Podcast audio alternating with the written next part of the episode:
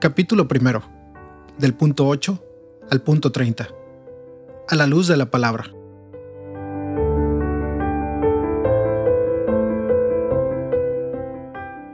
La Biblia está poblada de familias, de generaciones, de historias de amor y de crisis familiares. Desde la primera página donde entra en escena la familia de Adán y Eva, con su peso de violencia, pero también con la fuerza de la vida que continúa hasta la última página donde aparecen las bodas de la esposa y del cordero. Las dos casas que Jesús describe construidas sobre roca o sobre arena son expresión simbólica de tantas situaciones familiares creadas por las libertades de sus miembros, porque como escribía el poeta, toda casa es un candelabro. Entremos ahora en una de esas casas, guiados por el salmista, a través de un canto que todavía hoy se proclama tanto en la liturgia nupcial judía como en la cristiana. Dichoso el que teme al Señor y sigue sus caminos. Del trabajo de tus manos comerás. Serás dichoso, te irá bien. Tu esposa como parra fecunda, en medio de tu casa. Tus hijos como brotes de olivo, alrededor de tu mesa. Esta es la bendición del hombre que teme al Señor. Que el Señor te bendiga desde Sión. Que veas la prosperidad de Jerusalén todos los días de tu vida. Que veas a los hijos de tus hijos. Paz a Israel tú y tu esposa. Atravesemos entonces el umbral de esta casa serena, con su familia sentada en torno a la mesa festiva. En el centro encontramos la pareja del padre y de la madre, con toda su historia de amor. En ellos se realiza aquel designio primordial que Cristo mismo evoca con intensidad. ¿No habéis leído que el Creador en el principio los creó hombre y mujer? Y se retoma el mandato del Génesis. Por eso abandonará el hombre a su padre y a su madre, se unirá a su mujer, y serán los dos una sola carne. Los dos grandiosos primeros capítulos del Génesis nos ofrecen la representación de la pareja humana en su realidad fundamental. En ese texto inicial de la Biblia brillan algunas afirmaciones decisivas. La primera, citada sintéticamente por Jesús, declara, Dios creó al hombre a su imagen, a imagen de Dios lo creó, varón y mujer los creó. Sorprendentemente, la imagen de Dios tiene como paralelo explicativo precisamente a la pareja, hombre y mujer. ¿Significa esto que Dios mismo es sexuado o que con él hay una compañera divina, como creían algunas religiones antiguas? Obviamente no, porque sabemos con cuánta claridad la Biblia rechazó como idolátricas estas creencias difundidas entre los cananeos de la Tierra Santa. Se preserva la trascendencia de Dios, pero puesto que es al mismo tiempo el Creador, la fecundidad de la pareja humana es imagen viva y eficaz, signo visible del acto creador.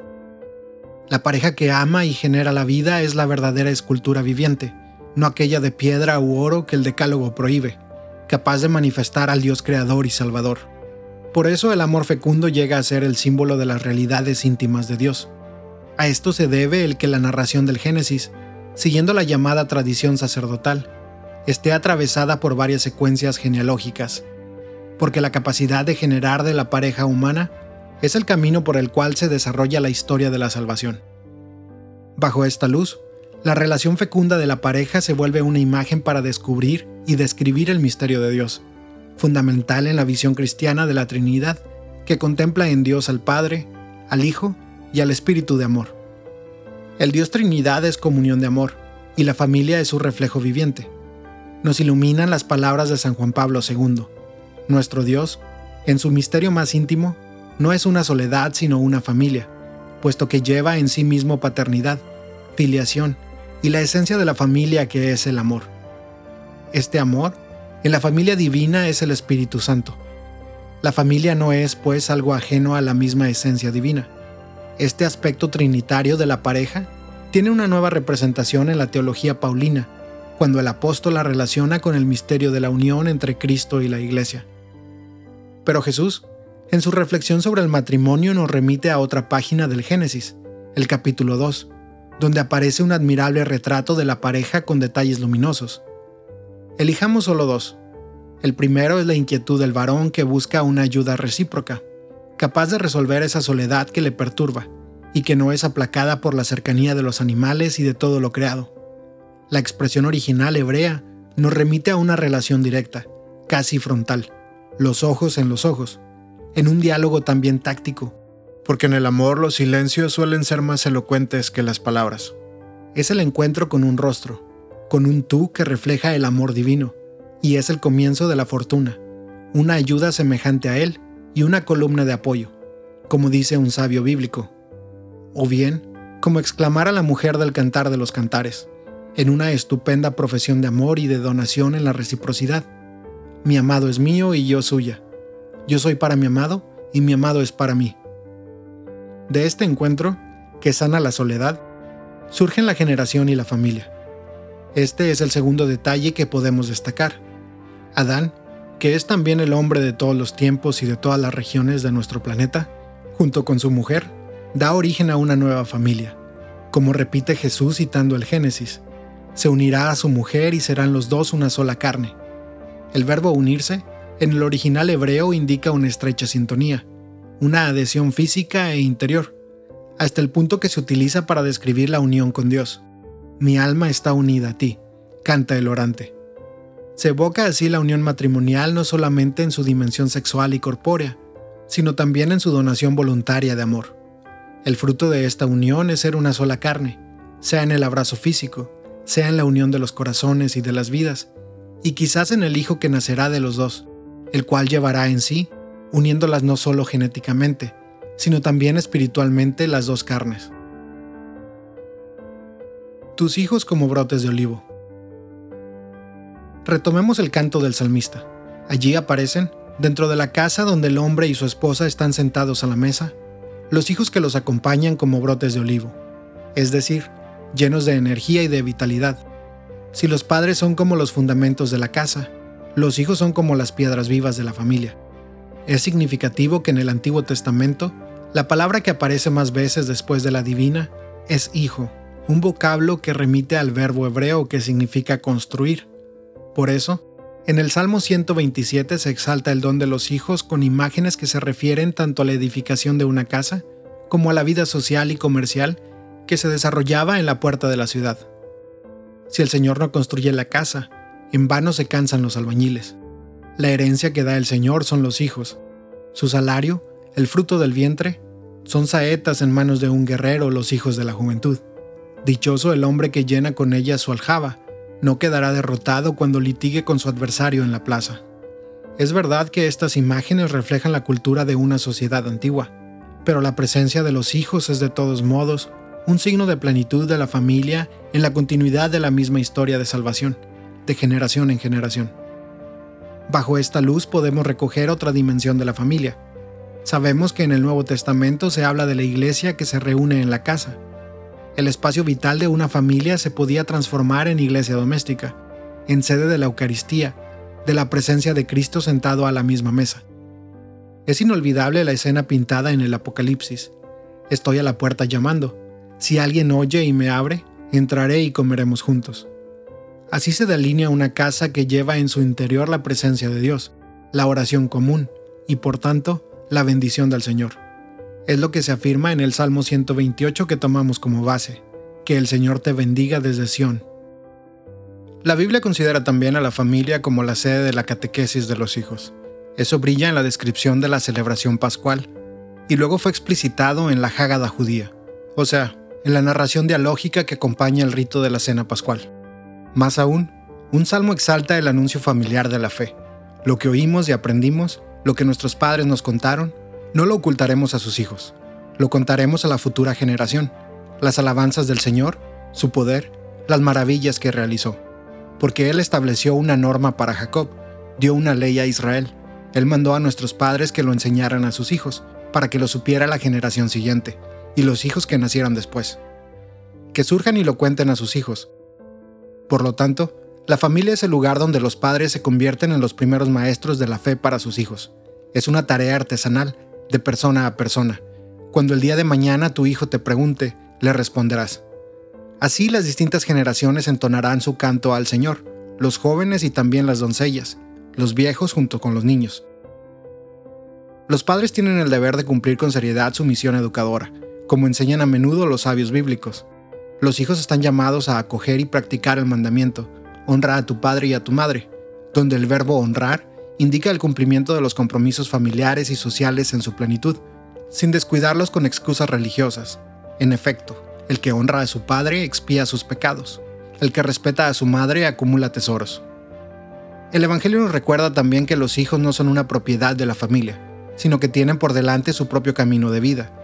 Si es verdad que Jesús se presenta como modelo de obediencia a sus padres terrenos, sometiéndose a ellos, también es cierto que Él muestra que la elección de vida del Hijo y su misma vocación cristiana pueden exigir una separación para cumplir con su propia entrega al reino de Dios. Es más, Él mismo a los 12 años responde a María y a José que tiene otra misión más alta que cumplir más allá de su familia histórica. Por eso exalta la necesidad de otros lazos, muy profundos también dentro de las relaciones familiares. Mi madre y mis hermanos son estos, los que escuchan la palabra de Dios y la ponen por obra. Por otra parte, en la atención que él presta a los niños, considerados en la sociedad del antiguo Oriente Próximo como sujetos sin particulares derechos e incluso como objetos de posesión familiar. Jesús llega al punto de presentarlos a los adultos casi como maestros, por su confianza simple y espontánea ante los demás. En verdad os digo que si no os convertís y os hacéis como niños, no entraréis en el reino de los cielos. Por lo tanto, el que se haga pequeño como este niño, ese es el más grande en el reino de los cielos. Un sendero de sufrimiento y de sangre. El idilio que manifiesta el Salmo 128 no niega una realidad amarga que marca todas las sagradas escrituras. Es la presencia del dolor, del mal, de la violencia, que rompen la vida de la familia y su íntima comunión de vida y de amor. Por algo el discurso de Cristo sobre el matrimonio está inserto dentro de una disputa sobre el divorcio. La palabra de Dios es testimonio constante de esta dimensión oscura, que se abre ya en los inicios, cuando con el pecado, la relación de amor y de pureza entre el varón y la mujer se transforma en un dominio. Tendrás ansia de tu marido y él te dominará. Es un sendero de sufrimiento y de sangre que atraviesa muchas páginas de la Biblia a partir de la violencia fratricida de Caín sobre Abel y de los distintos litigios entre los hijos y entre las esposas de los patriarcas Abraham, Isaac y Jacob, llegando luego a las tragedias que llenan de sangre a la familia de David, hasta las múltiples dificultades familiares que surcan la narración de Tobías o la amarga confesión de Job abandonado. Ha alejado de mí a mis parientes, mis conocidos me tienen por extraño, hasta mi vida repugna a mi esposa, doy asco a mis propios hermanos. Jesús mismo nace en una familia modesta que pronto debe huir a una tierra extranjera. Él entra en la casa de Pedro donde su suegra está enferma. Se deja involucrar en el drama de la muerte en la casa de Jairo o en el hogar de Lázaro. Escucha el grito desesperado de la viuda de Naín ante su hijo muerto.